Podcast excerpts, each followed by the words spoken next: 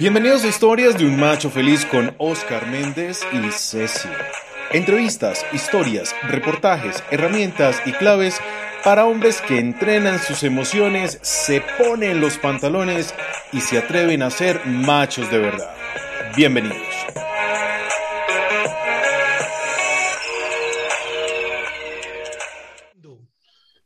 Bienvenidos machos a este programa podcast de los miércoles, historias de un macho feliz.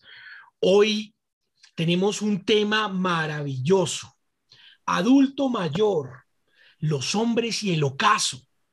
Y para ello tenemos un invitado maravilloso, eh, Ronald Camilo Gómez Arteaga, médico especialista en geriatría de la Universidad Pontificia eh, Javeriana. Eh, es, profesor de la universidad también y, actualmente está haciendo una maestría en educación e innovación. Es coordinador, eh, claro, de, medicina interna y, y, medicina general en el Hospital eh, Cardiovascular de Cundinamarca. Y hoy nos va a tratar este tema tan maravilloso a los hombres que muy poco se toca, que muy poco se habla, pero que para allá vamos todos, que es cuando nos volvemos personas mayores. ¿Y qué pasa con nosotros? ¿Qué pasa con nuestra salud? Pero antes de darle la entrada a este maestro, eh, queremos saludar a nuestra Lucy. Hola, Lucy. Hola, hola a todos, a todos nuestros machos felices. Bueno, qué, qué honor tenerlos nuevamente acá. Eh, para mí es realmente un privilegio poder estar con ustedes, acompañarlos y bueno, con este tema maravilloso y con un ser humano maravilloso que sé que todos, todos lo van a amar porque mm, pues el doctor Camilo es un hombre muy, muy cercano y con un lenguaje muy cercano para todos. Y como dice Oscar, con un montón de preguntas que poco nos hacemos, pero que hombres y mujeres todos vamos a llegar allá. Entonces, qué bueno estar acá eh, al doctor Camilo, bienvenido y gracias por estar en Historias de un Macho Feliz. Doctor, bienvenido. Oscar, Lucecita, muchísimas gracias por esta invitación. Creo que eh, lo habíamos hablado desde hace rato, pero pues la pandemia nos había hecho alargar este encuentro. Espero que todos nuestros machos felices disfruten este nuevo capítulo y aprendamos algo sobre eh, el adulto mayor y el envejecimiento. Así es, así es, de verdad, doctor, pues para nosotros es un placer y lo que usted dice es muy cierto. Eh, no, no hemos tenido una cultura de hablar del envejecimiento y hablar de estas personas mayores y de ver qué pasa con ellos y cómo debemos resolver muchas cosas, pues nos hace falta. Y gracias a usted, hoy en este capítulo lo vamos a tratar. Y vamos a arrancar con esto tan maravilloso que es, ¿cuál es esa definición de persona mayor? ¿Cómo nosotros lo integramos a nuestra sociedad? Eh, mire, Oscar y Lucecita, esto es, un tema muy, muy variable y muy importante, ¿no? Eh, eh, desde la historia y creo que si vamos al día a día todos le tenemos miedo a envejecer, ¿no? Pero desde la parte legal y médica y la parte biológica uno hablaría del adulto mayor en la persona que tiene 60 o 65 años y más según la clasificación que tenemos, ¿cierto? Pero nosotros como médicos no solo vemos la edad biológica, porque ahí es de donde viene la gente que dice vieja la cédula, vemos la edad eh, cronológica, ¿cierto? Vemos cómo está él en su componente eh, y vemos como su componente del estado de salud, pero un adulto mayor vendría siendo la persona mayor de 60 años para nuestro eh, sistema en Colombia. Muy bien, muy bien, pues tenemos tener claridad de dónde empieza y, dónde termina. Entonces, empecemos a hablar de esto, de, la declinación funcional, porque con la edad, con un rango de edad, pues tenemos que entender que nuestro cuerpo no es eterno y que empezamos a tener una declinación funcional. Pero, ¿qué es eso, doctor? ¿Qué es esa declinación funcional? Es importante y debemos ahí, ahí recalcar, Oscar, que eh, el envejecimiento es un proceso que es inherente a la vida. que es inevitable, que a todos nos va pasando desde que nacemos, ¿cierto? Ya al momento de nacer, eso involucra envejecer, el respirar, el tomar aire, ir creciendo día a día, ir aprendiendo nuevas cosas, caminar, caernos, ¿cierto? Correr, escribir. E, eso hace parte del envejecimiento, que no es lo mismo eh, que la vejez. Hace muchos años la Organización Mundial de la Salud y se dio, se dio cuenta que definir salud en el adulto mayor o en el viejo no es igual que en la persona joven. Y ellos definen la salud en el adulto mayor como ese estado de funcionalidad. Y por eso es muy importante esta pregunta que nos hacemos ahorita, ¿qué es esa de la declinación funcional? Porque ellos dicen, una persona adulta mayor o vieja es saludable a pesar de que pueda tener algunas patologías, pero conserve su funcionalidad. ¿Y qué es ser funcional? Entonces lo podemos ver desde una parte básica, que son como las labores del autocuidado, para que todos me entiendan. Bañarse, vestirse, afeitarse, ir al baño, poder comer y usar cuchillo y tenedor, subir escaleras, ¿cierto? Que hay unas escalas con que las podemos medir. Hay unas labores que necesitan una intervención más avanzada y nosotros las llamamos instrumentales, ¿cierto? Y son esas labores que es usar el celular, usar eh, el dinero, hacer algunas labores de aseo, poder usar el transporte público. Y es un ejemplo, yo le digo a mis estudiantes, si ustedes hoy me hacen ese instrumento, probablemente yo tengo una dependencia para las actividades instrumentales. Yo no hago oficio, no uso el transporte público, ¿cierto? Y tengo ahí una limitación, pero lo que yo tengo que comparar es lo que yo tengo ahorita, que estoy bien, con lo que va a pasar en un tiempo, ¿cierto? Y yo les digo, si ustedes me van a ver cuando yo tenga 70 años y tengo este mismo nivel, pues no he cambiado en nada. Sigo siendo el mismo Ronald Camilo Gómez, ¿cierto? Ahora, si a pesar de que no hacía estas tres actividades, ahora no hago esas tres y le sumo otras dos, he cambiado en algo esta persona ha sido diferente. Y esas son las instrumentales, ¿cierto? Entonces, cuando olvida usar el teléfono, cuando olvida coger el transporte público, cuando ya no puede hacer aseo, eh, cocinar, esas labores que normalmente hacemos todos. Y que probablemente en unos años hablaremos que han cambiado. Y hay unas avanzadas que es el poder hacer vida social. Nosotros conocemos a nuestros pacientes, a nuestros familiares, adultos mayores, eh, que juegan eh, canasta, dependiendo del contexto, ¿cierto? Juegan eh, cartas, uno los ve en los parques, el grupo de adultos mayores jugando cartas, ¿cierto? O eh, de repente bolirrana, un ejemplo, o tejos, eh, también pueden hacerlo. Y eso está dentro de esas actividades instrumentales avanzadas, perdón, que requieren coordinación e integración con la comunidad y la sociedad. Si hay la pérdida o la disminución de estas actividades, por el motivo que sea, y yo no lo puedo recuperar, yo digo que hay una dependencia. Si yo puedo ver que esto lo puedo recuperar, y ahí es donde viene un equipo interdisciplinario grande, que no solo somos los médicos, sino es el equipo el que logra todo, psicólogos, terapeutas físicos, ocupacionales, nutricionistas, de fonoaudiólogos, a, que esa persona vuelva a eso a pesar de que tiene una enfermedad diagnosticada, eh, llamémoslo un evento cerebrovascular, un infarto cerebral, pero si yo lo rehabilito, podría pensar que él es saludable. Por eso esa importancia de la funcionalidad y de esa declinación funcional, porque yo debo tratar recuperarla o mantener lo que quedó y evitar que se deteriore más para perder, para no perder ese estado de salud que tiene el adulto mayor. Excelente. pero bueno, lo que nos dice es supremamente claro, entonces, y muy, muy, muy específico, sobre todo esa declinación, o sea, estamos evaluando, hay un adulto mayor, bueno, cumple todo esto, entonces vamos bien. Ya cuando nos empiezan a decir, es que hacía esto y ya no lo hace, entonces estos son signos como de alerta para preocuparse, es decir, por ejemplo, cogía el transporte público, no se le olvidó coger el transporte público, entonces ya es como de preocuparse. Pero esto es, hablamos de esa declinación. ¿Y qué hay de esos trastornos cognitivos como, digamos, normales que se podrían, no sé si serían normales, que se presentarían en el adulto mayor? O sea, hay trastornos. Lucecita, mira, esa es una pregunta supremamente importante y es uno de los mensajes más importantes de este podcast hoy todos los adultos mayores debemos tener claro que las alteraciones en la cognición no son normales. Es decir, que la pérdida de la memoria por el envejecimiento no es normal. Y mire, le hago con los dedos, no es normal porque eh, eso condiciona que algo mal está pasando en el cuerpo. ¿Listo?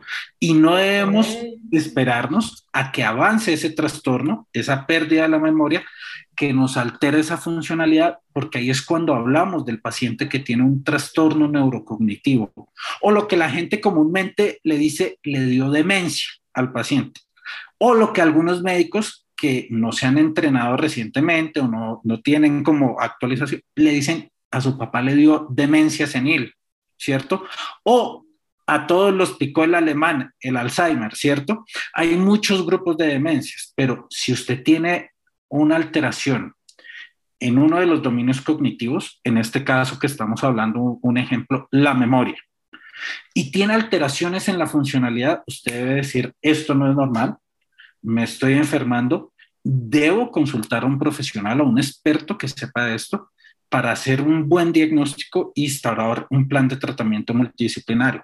¿Y el para qué? Para no entrar a perder la funcionalidad, que es lo que queremos conservar, porque eso es lo que es igual a la salud en el adulto mayor. ¿Listo? Entonces, si usted tiene alteraciones en la memoria, si tiene declinación funcional secundario a esa pérdida de memoria, ¿cierto? Uno pensaría que está pasando un proceso cognitivo y debo consultar. Eso no es normal. Lo normal sería envejecer sin trastornos cognitivos, que es muy frecuente. Más del 50% a los 85 años de personas pueden presentar enfermedad de Alzheimer, pero si yo la diagnostico precoz y la trato, puedo tenerlo funcionalmente más tiempo, que eso es lo que queremos. Y sobre todo ahí sería calidad de vida, una calidad de vida diferente que se puede mirar. O sea, cuando se ha diagnosticado a tiempo, pues puede ayudarse con herramientas. Totalmente, totalmente, porque si yo le brindo a él un manejo multidisciplinario, ¿cierto? Si pongo que la terapeuta ocupacional nos ayude, si no le dé estimulación cognitiva, fortalezca las otras cosas que no se han perdido, que probablemente no podamos recuperar, pero puedo fortalecer otras partes de la cognición, puedo hacer que esa disminución funcional sea mucho más lenta, que él siga involucrado con la sociedad, que es lo que queremos estar nosotros cuando estemos viejos, porque yo espero pensionarme y poder seguir disfrutando de esa pensión, ¿cierto? Y creo que todos lo queremos. Para eso es. Así es. No, claro que sí. Doctor Camilo, pero ¿cómo le decimos a estos machos, hombres, que no están acostumbrados a ir al médico, que llegan a una edad adulta, sí, como lo venimos diciendo, y que deben prepararse como usted nos lo aconseja. O sea, ojo, hay unas alertas de pérdida, de unas pérdidas de unas funciones, de unos trastornos cognitivos. Ojo, hay que atenderlos a tiempo, porque lo ideal es tener una vejez saludable, en lo posible.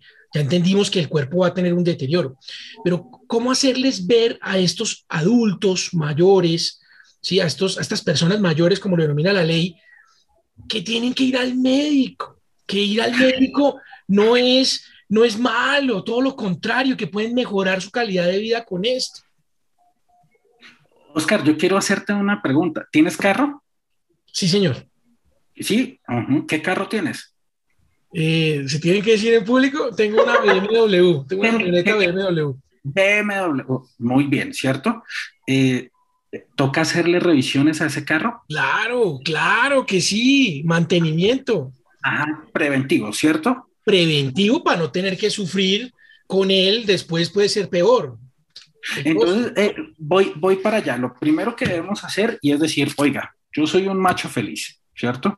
Soy un macho sano, yo eh, hago actividad física, salgo, voy, juego mi partido con mis amigos, me tomo de vez en cuando algunas cervezas, pero eh, me estoy haciendo un esfuerzo, es como si me estuviera subiendo, no sé, eh, yo qué les digo, el, el, el alto de letras que, que, de pronto todos conocemos, ¿no? En bicicleta o en ese carro, estoy esforzándome, pero para yo poder seguir haciendo eso, debo tener unas, unas metas y un control. Entonces, siempre debemos tener en cuenta que debemos asistir eh, a su chequeo general, al médico familiar, donde podemos tener un control de los factores de riesgo a cualquier edad, o sea, nuestros machos felices jóvenes eh, deben ir a hacer su chequeo ejecutivo, que controlen colesterol, presión arterial, glicemia, ¿cierto? Y que eso todo esté en orden, nuestros fluidos, como el cambiar el aceite, el líquido de freno, ¿cierto? La ciudad.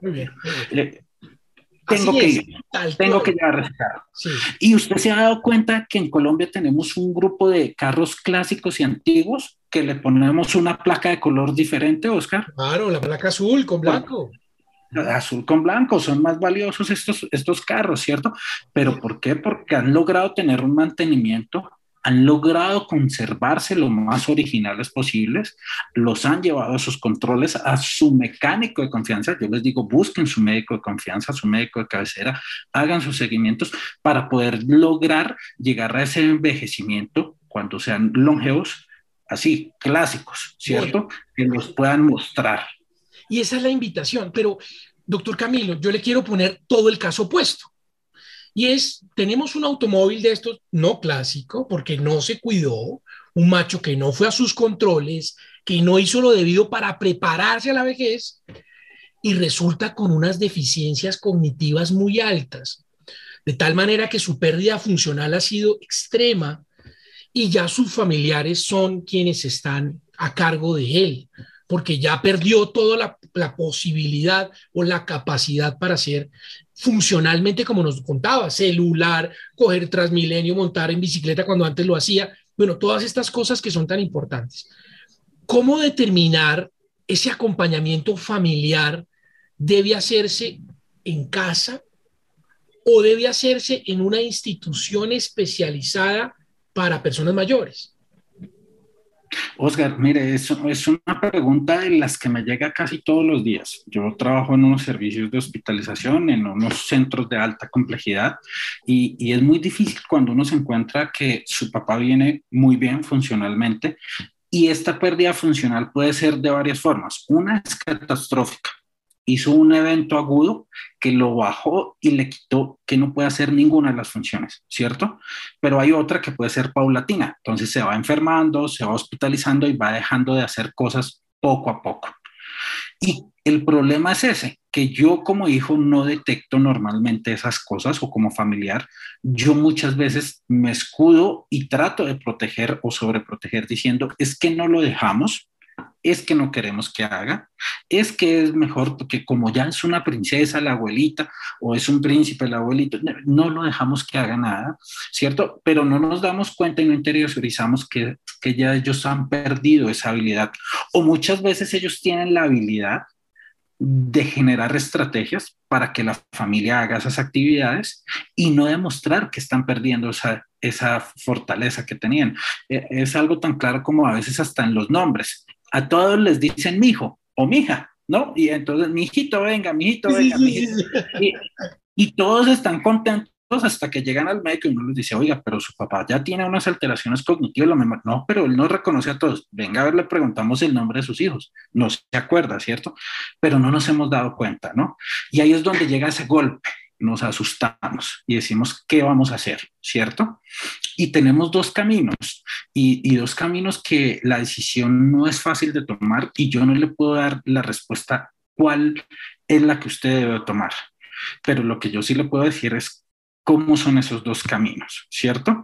Eh, es claro que si ya no puede hacer las cosas solo, va a necesitar un cuidador porque va a tener que tener ayuda para bañarse, para vestirse, para disminuir el riesgo de caídas, que inclusive eso puede pasar en otros lados, así esté bajo el cuidado, pero disminuimos ese riesgo. Pero hay una encuesta poblacional en muchos países. En Colombia la hicimos en el 2015, se llama la encuesta Sabe Colombia, y es la encuesta poblacional del adulto mayor. Se entrevistaron eh, en, toda, en toda Colombia, urbano y rural, adultos mayores. Eh, ella nos muestra que normalmente los cuidadores en nuestro país son mujeres, ¿cierto? Y esas mujeres son hijas, y esas hijas son hijas solteras. Y lo peor que nos muestra esta encuesta es que dice, oiga, esas cuidadoras, mujeres, hijas, trabajan siete días a la semana, 24 horas del día, cuidando a su familiar, a su papá en este caso, a su mamá en este caso, la mayoría de veces, sin recibir una retribución. Y esto nos lleva a un diagnóstico que es muy frecuente en la geriatría porque nosotros también vemos la parte social y es la sobrecarga del cuidador. Y yo quiero hacerle una invitación que duremos siete días, 24 horas al día, grabando este podcast, levantándonos cada vez que uno de los tres grite, sin poder tener un buen patrón del sueño, ¿cierto? Eh, teniendo que cambiar pañales, teniendo que asistir la alimentación. Entonces es, es algo muy difícil. Ahora, si yo tengo un cuidador eh, estructurado eh, que me asiste a esas labores, que es turnado, ¿cierto? puede ser una buena opción. El otro camino, y es un camino que es difícil, pero que creo que es el que yo propongo para mí, en mi caso, en mi familia, lo saben, si me llega a pasar algo inclusive hoy, eh, es, es la institucionalización. ¿Y por qué? Porque en estos lugares, en estos centros, eh, podemos encontrar de todos los tipos, ¿cierto? Eh, de acuerdo pues, a algunos niveles económicos, pero vamos a tener cuidado por un profesional 24 horas. Vamos a tener controles médicos vamos a tener apoyo terapéutico, terapia física, fonoaudiológica para la deglución, porque eso es un problema al, como van avanzando las enfermedades cognitivas, no pueden comer bien. Vamos a encontrar nutrición, ¿cierto? Vamos a encontrar un área cubierta porque uno no está exento que se pueda caer en un sitio de esos, pero si ocurre una emergencia, llega el servicio de emergencia, si hace el manejo o el traslado y muy probablemente va a tener un control por un médico geriatra, que es una persona que nos especializamos cuatro años para ver y atender al adulto mayor. Por eso yo digo, esa sería una de las mejores vías.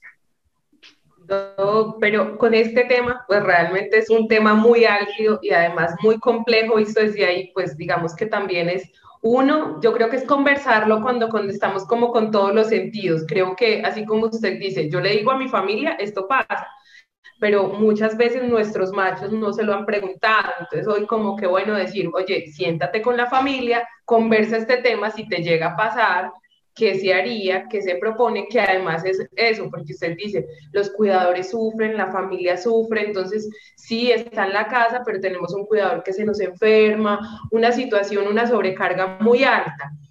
Y yo quisiera, digamos que, que, viendo este panorama, quiero que nos cuente un poquito sobre los mitos de la sexualidad en el adulto mayor. Espere, espere, no, Angelita, espere. Usted ya se metió, mejor dicho, puso la carne en el asador. Sí, yo antes, antes, antes de eso le diría eh, a, Angelita que eh, es muy importante tener unas voluntades, ¿no? Y tener eso unas voluntades anticipadas y hablar en la familia. Y no solo, no solo a nuestros eh, machos felices adultos mayores, sino a cualquier edad, porque, insisto, nadie está exento y estamos viviendo en este momento un caos por la pandemia en que los jóvenes también nos morimos o se mueren. Bueno, yo ya no me meto en ese, en ese grupo de los tan jóvenes, ah, pero también llegan a esa etapa hacia el final de la vida, ¿no? Y es un momento importante en las consultas del geriatra, de nosotros, cuando ese paciente está cognitivamente bien, está acompañado de su familia y tenemos que hablar de algo que es inevitable y que es el final de la vida que no sabemos cuándo va a pasar, ni hoy, ni mañana, ni en un mes, ni en un año, pero que sí es mejor tener clara esa condición, hablarla en un estado de lucidez, como decías, Angelita, y poder decir, mire, eh, yo quiero que cuando entre eh, la etapa del final de mi vida, y me pasa mucho, pues porque algunos son muy mayores, mm, nonagenarios, decimos los médicos, de 90 o más años, centenarios, ¿no? Eh, y dicen, mire, yo ya sé que yo ya llegué, cumplí mi ciclo, viví, yo no quiero que me hagan maniobras heroicas, que me entuben, que me reanimen, ni que prolonguen mi sufrimiento y una agonía, porque indiscutiblemente estoy entrando a esa etapa, ¿cierto? Eh, y lo otro es que si yo tengo y me descubren una enfermedad terminal, ¿qué quisiera que, que hicieran conmigo, ¿cierto? Que me den quimioterapia, que me operen, que no me operen. Eh, eso son cosas que tenemos que hablar en vida, cuando estamos sanos cognitivamente. Eso es lo que hay que hacer. Y de verdad que el punto es... Pero bueno, una cosa aquí muy importante para que nos escuchen, para los que nos escuchan, o sea, estamos hablando de conversarlo, Pero entonces, ¿cómo se hace? O sea, digamos, la ruta cuál es, ¿se Porque es que mire, Angelita, ¿qué se hace? Yo te cuento, mi querida Lucy. La ley 1996 del 2019 generó algo que se llaman directivas anticipadas. Y yo, como adulto mayor o como persona mayor, puedo organizar mi vida a través de una escritura pública y dejar esas directivas anticipadas, siempre y cuando tenga la capacidad cognitiva para hacerlo, que era lo que hablábamos, y la funcionalidad para hacerlo. Pero, pero más que eso, o sea, hay la forma, jurídicamente existe la forma, pero lo primero que tenemos que hacer es un llamado de conciencia y ponernos a pensar sobre este tema que nunca pensamos, y es, oiga, yo me puedo morir. Y yo, por ejemplo, lo hablo a título personal, ojalá el de arriba me llame de una, o sea, no me ponga a esperar. Porque si me ponía a esperar, yo haría lo mismo que hizo el doctor Camilo. A mí, en una institución, yo no quiero que nadie pierda su proyecto de vida cuidándome cuando hay alguien que lo puede hacer bien. Y yo voy a trabajar y voy a dejar los recursos para que alguien me cuide y planear una situación de estas. Yo lo comparto y creo que ese es el punto central de este podcast. Y para eso. Mire, Oscar, creo que es muy importante. Eh, acá no tenemos eh, la, la, respuesta para eso, pero uno se lo debe plantear en su contorno familiar, ¿cierto? Y yo debo decir eso que dice Oscar. Yo estoy trabajando, he dejado arreglada mi vida de esta forma, que en el momento de que hoy me pase algo, ¿cierto? Pueda hacer esto mi familia, y, pueda continuar con su vida familiar sin yo generar una sobrecarga del cuidador. Ahora, insisto, eh, hay contextos de contextos. Si usted en su familia dice, no, yo dejé y puedo tener los recursos para que me tengan enfermera mañana 24 eh, horas, eh, que me esté cuidando, que venga la atención domiciliaria y me preste los servicios de salud, también está perfecto, ¿no? O sea, por eso les digo, no hay, no hay una, una sola respuesta, no solo la damos nosotros, pero lo que sí debemos dejar como mensaje en este podcast es como, oiga, usted vea o prepare qué va a hacer o qué quiere que pase en su familia, en su núcleo familiar, si usted de repente le llega a pasar algo en, en, en, este momento algo súbito o hay una urgencia, hay una emergencia, eh, uno no está exento a estrellarse, a accidentarse, eh, estamos en un país violento, ¿no? O sea, eh, heridos. Entonces, e, ese debe ser el mensaje. Planee eso, no solo planee las vacaciones. Esto también se debe planear para disminuir las sobrecargas. Y mire, muchas veces no solo la institucionalización, Oscar, y lo necesita, nuestros adultos mayores, un tema muy importante y es para disminuir esa carga y esa presión en los familiares es, oiga, y si usted fallece, ¿qué quiere que hagamos? Eh, ¿Crememos? Eh, ¿Quiere que lo enterremos? ¿Dónde quiere que pase eso? ¿Qué, qué, ritual le hagamos, papá? Oiga, usted ha sido católico, usted ha sido evangélico, usted de Jehová. ¿Qué, cómo quiere que sea ese momento de despedida? Y es algo que tenemos temor y susto de hablar, ¿cierto?